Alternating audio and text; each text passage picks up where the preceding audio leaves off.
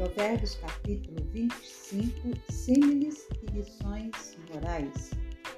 Também estes são provérbios de Salomão, que foram transcritos pelos homens a serviço de Ezequias, rei de Judá.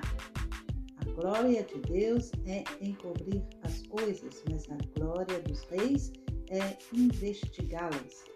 Como a altura dos céus e a profundeza da terra, assim também o coração dos reis é insondável. Tire a escória da prata e sairá um vaso para o ourives. Tire o ímpio da presença do rei e o seu trono se firmará na justiça.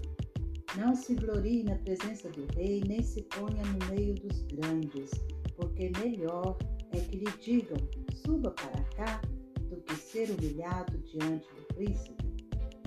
A respeito do que os seus olhos viram, não se apresse a levar ao tribunal, pois ao fim o que é que você fará se o seu próximo o puser em apuros? Defenda a sua causa diretamente com seu próximo e não revele o segredo do outro.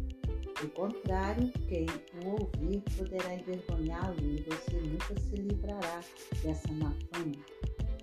Como maçãs de ouro em bandejas de prata, assim é a palavra dita a seu tempo.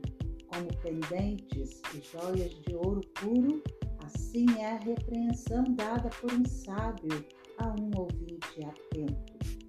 Como frescor de neve no tempo da colheita, assim é o mensageiro fiel para com os que o enviam, porque refrigera a alma dos seus senhores.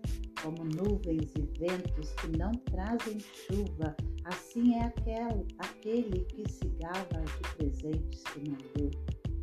Com paciência se convence um príncipe, a língua branda quebra ossos.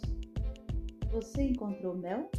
Coma apenas o suficiente para que você não fique enjoado e venha a vomitá-lo. Não seja frequente na casa do seu próximo, para que ele não se canse de você e passe a detestá-lo.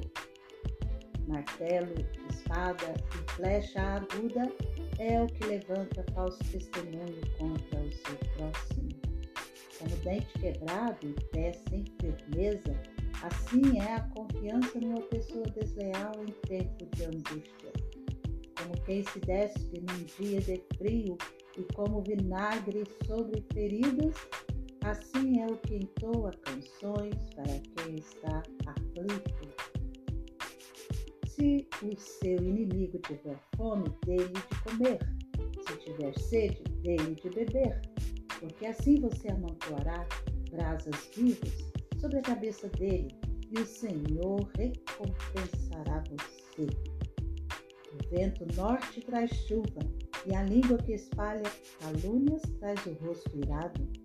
Melhor é morar no canto do terraço do que com uma mulher briguenta na mesma casa.